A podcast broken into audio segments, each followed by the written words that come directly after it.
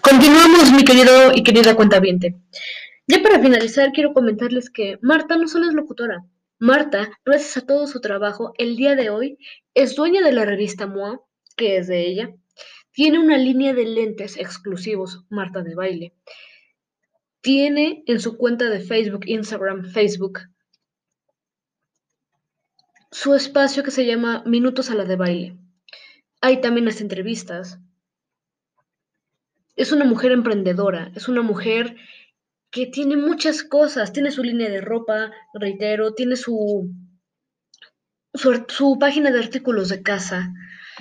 Entonces, Marta ha hecho y ha trabajado duro para generar todas estas cosas tan geniales que tiene.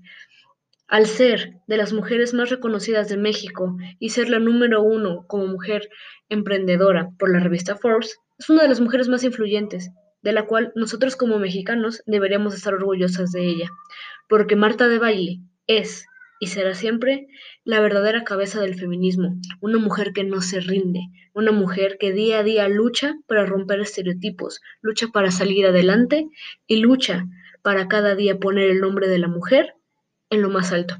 Muchas gracias por todo, cuentavientes. Esto ha sido todo por el día de hoy. Les agradezco mucho, bendiciones y que el universo los bendiga.